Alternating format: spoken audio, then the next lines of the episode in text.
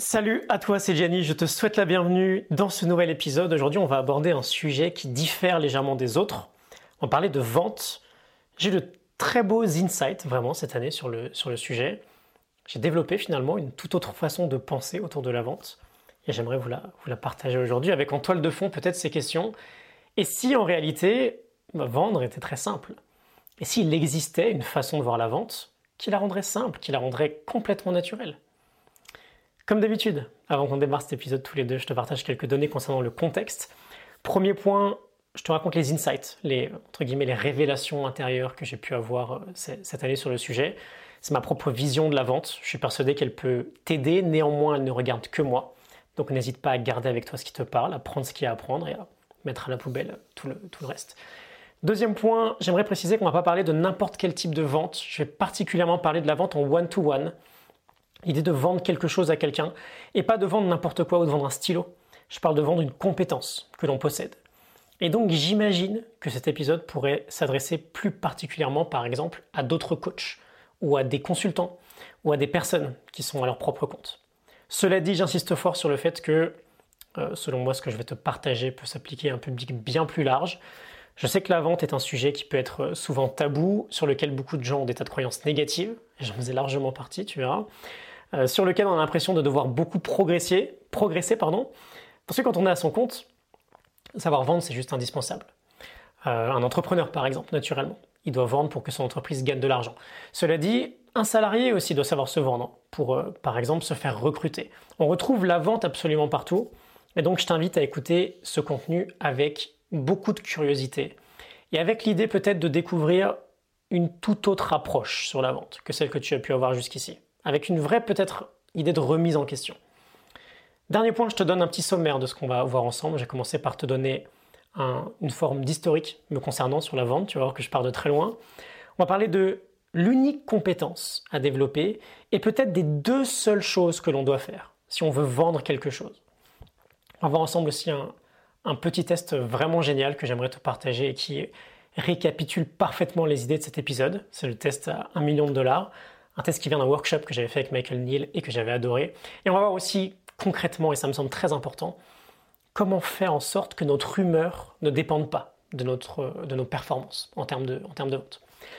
C'est parti, on y va. Parlons donc de vendre. Et pour commencer, j'aimerais te partager un bref rappel de mon histoire avec la vente, juste pour te donner un ordre un ordre d'où je viens et où est-ce que j'en suis aujourd'hui. Quand je me suis lancé dans mon aventure entrepreneuriale, la première chose que j'ai vendue, c'était pas du coaching, c'était des formations. Je crée des programmes en ligne, je les proposais à mon audience, j'ai fait ça pendant presque trois ans. Et pour te donner une idée d'à quel point je viens de loin, à quel point vendre était une épreuve qui semblait insurmontable pour moi, je m'y suis retrouvé confronté la première fois fin 2017, vraiment.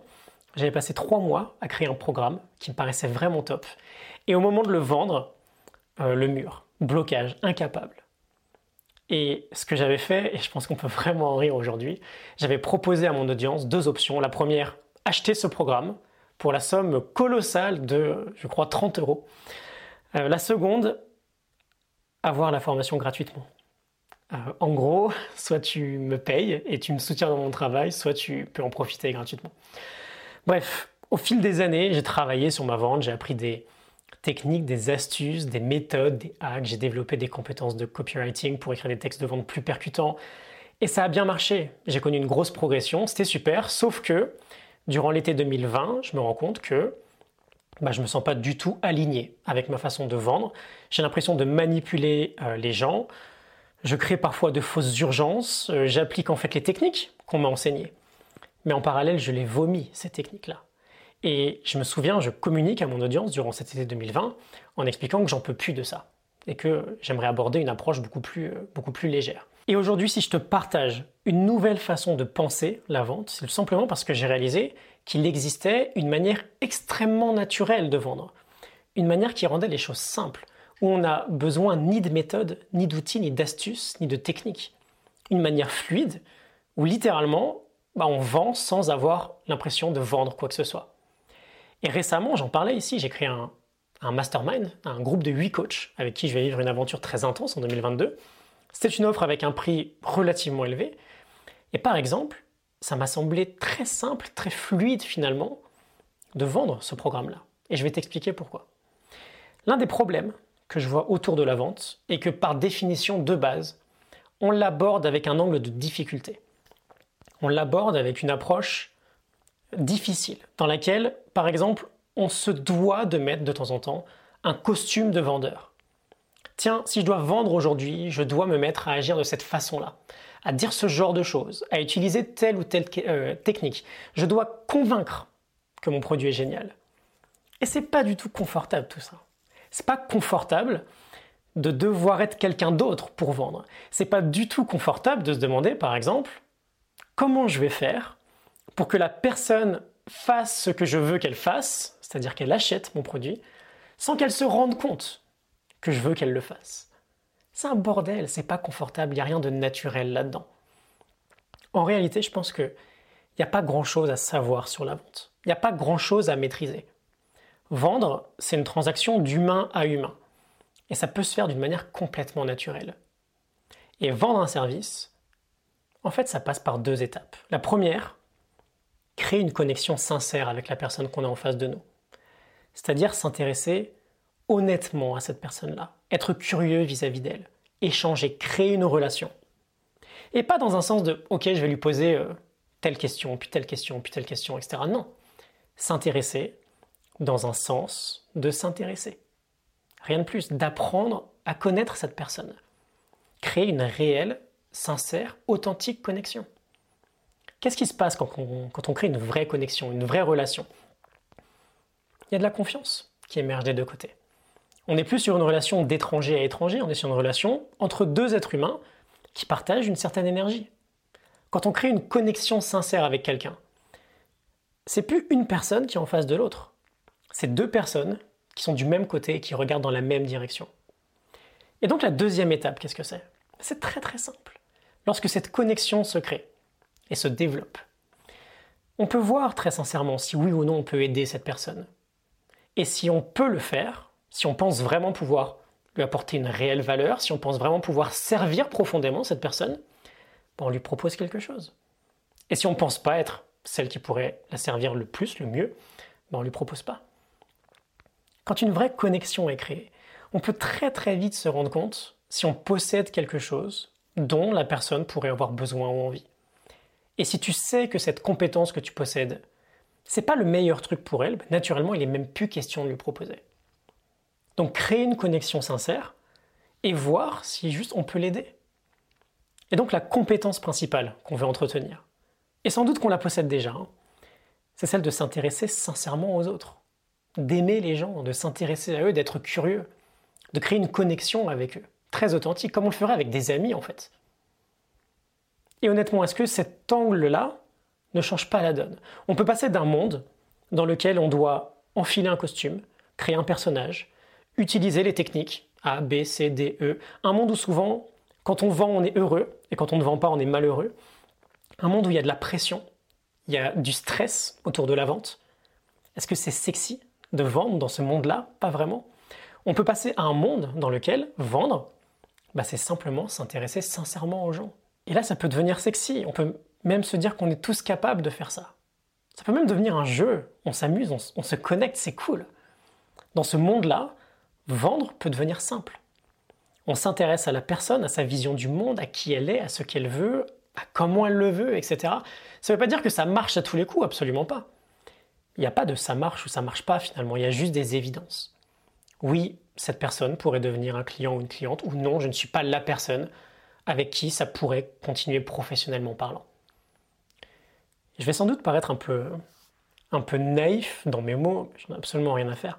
Vendre, en réalité, bah, c'est un acte d'amour en fait.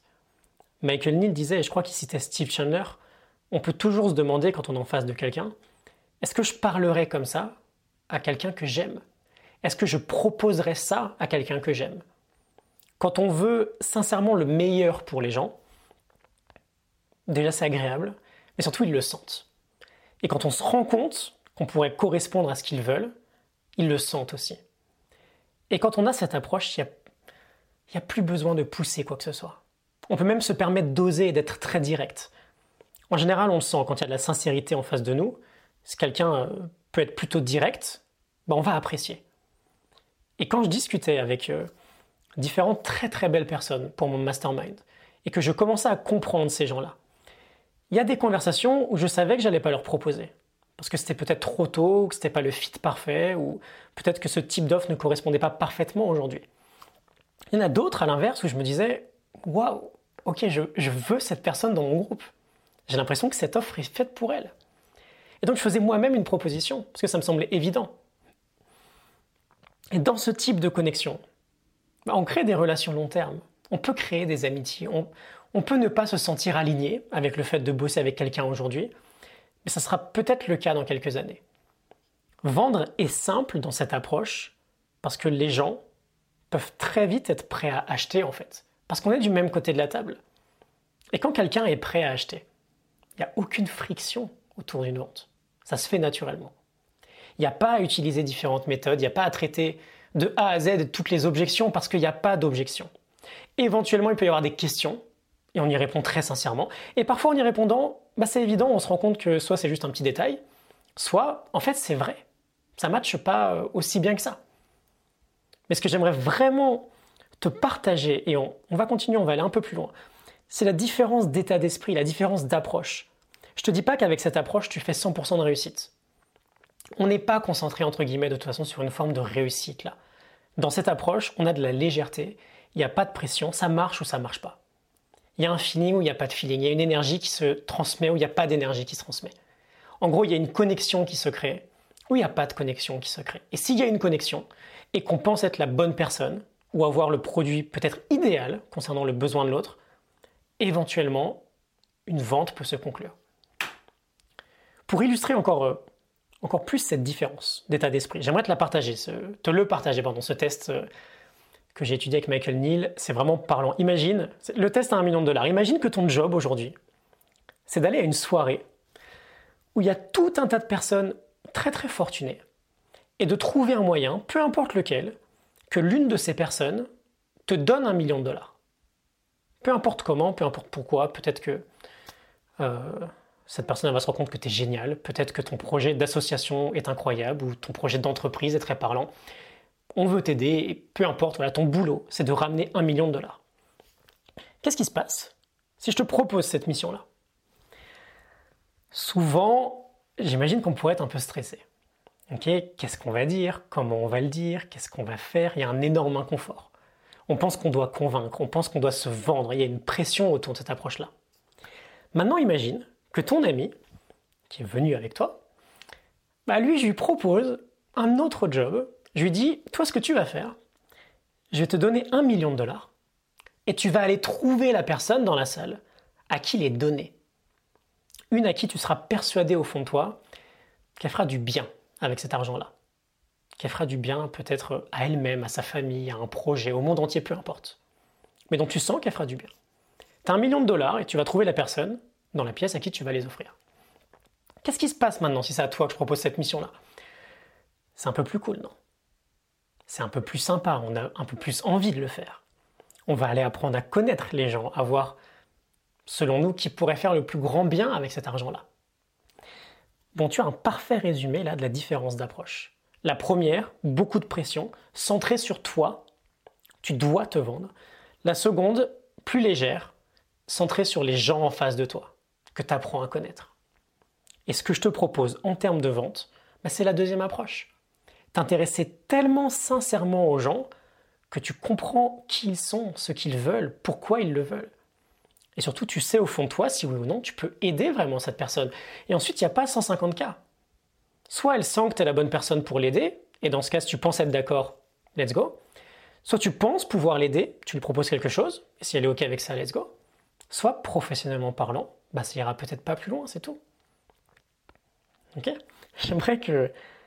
J'aimerais qu'on peut-être parle juste d'un dernier point ensemble sur l'idée de euh, corréler son humeur avec ses résultats de vente. Je travaillais récemment avec un client avec qui on, bosse sur ce type d'approche et il me disait dans une période un peu compliquée, écoute, en ce moment, euh, je vends pas. Il se passe rien, j'en ai marre de pas vendre, j'ai besoin de vendre. Et on a eu quelques réflexions ensemble et j'aimerais peut-être t'en partager quelques-unes. Si on associe la vente à une forme de résultat, dans un sens par exemple, si je vends, j'ai gagné, si je ne vends pas, j'ai perdu. Bon, on peut commencer par réaliser que c'est un fait, c'est pas un jeu auquel on gagne tout le temps. Et d'une manière générale, c'est même plutôt aléatoire en fait. Ça dépend pas entièrement de nous. On peut toujours augmenter nos chances de gagner. En tentant par exemple de créer des connexions plus intéressantes pour nous, dans le sens où si de base on s'adresse au mauvais public, aux mauvaises personnes, on aura moins bons résultats. Mais même si on a par exemple 50% de chances de gagner ou de perdre, bah, ça ne nous empêche pas parfois de tomber sur une série de 10 défaites. Si le ratio, peut-être plus, juste, est plutôt de l'ordre de 20% de victoire, bon bah mathématiquement, on peut expérimenter des séries de 10, 15, 20, 25 défaites. Ça peut arriver. Et un point important à mon sens est qu'on veut vraiment réaliser que notre humeur, notre bonheur, n'a pas à dépendre d'une victoire ou d'une défaite. On décide de ça. D'ailleurs, on peut gagner beaucoup dans la vie et se sentir plutôt bof. On peut perdre beaucoup et se sentir très heureux. Il n'y a pas de corrélation immédiate si ce n'est celle que nous, on va faire. C'est plus cool de gagner, certes, mais ce n'est pas une condition nécessaire à notre bonheur. Parfois ça marche, parfois ça ne marche pas. Et ça fait partie du jeu. C'est le jeu auquel on joue. Et parfois ça ne marche pas pendant un petit moment. Et si j'insiste là-dessus, c'est que si jamais on a un fonctionnement du type quand ça marche, je suis heureux, et quand ça marche pas, je suis pas très heureux, on va devenir très frustré quand ça marche pas. Et on pourrait du coup avoir tendance à forcer. Et ça, les gens le sentent. Il n'y a pas la même profondeur de connexion qui se crée quand on force. Et donc on diminue en fait encore plus nos chances de gagner.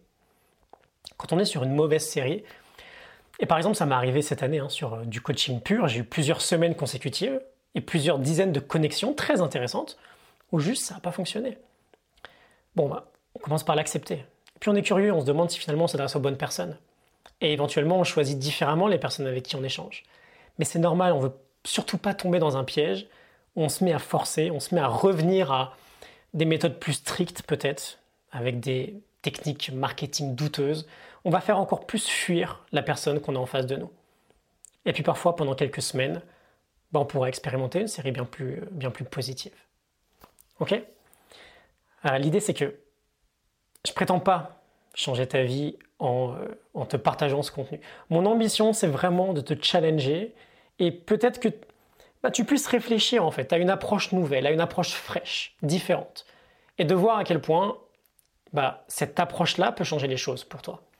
De te laisser t'imprégner de cet angle de vue, orienté profondément sur le service, sur la connexion, sur l'autre en fait, plutôt que d'être concentré sur nous et sur la pression qu'on peut, se mettre. Voilà, écoute, euh, j'ai hâte euh, d'en discuter avec toi. N'hésite pas à me poser quelques, quelques messages, quelques, quelques commentaires. J'espère que ça te parle, que ça t'inspire.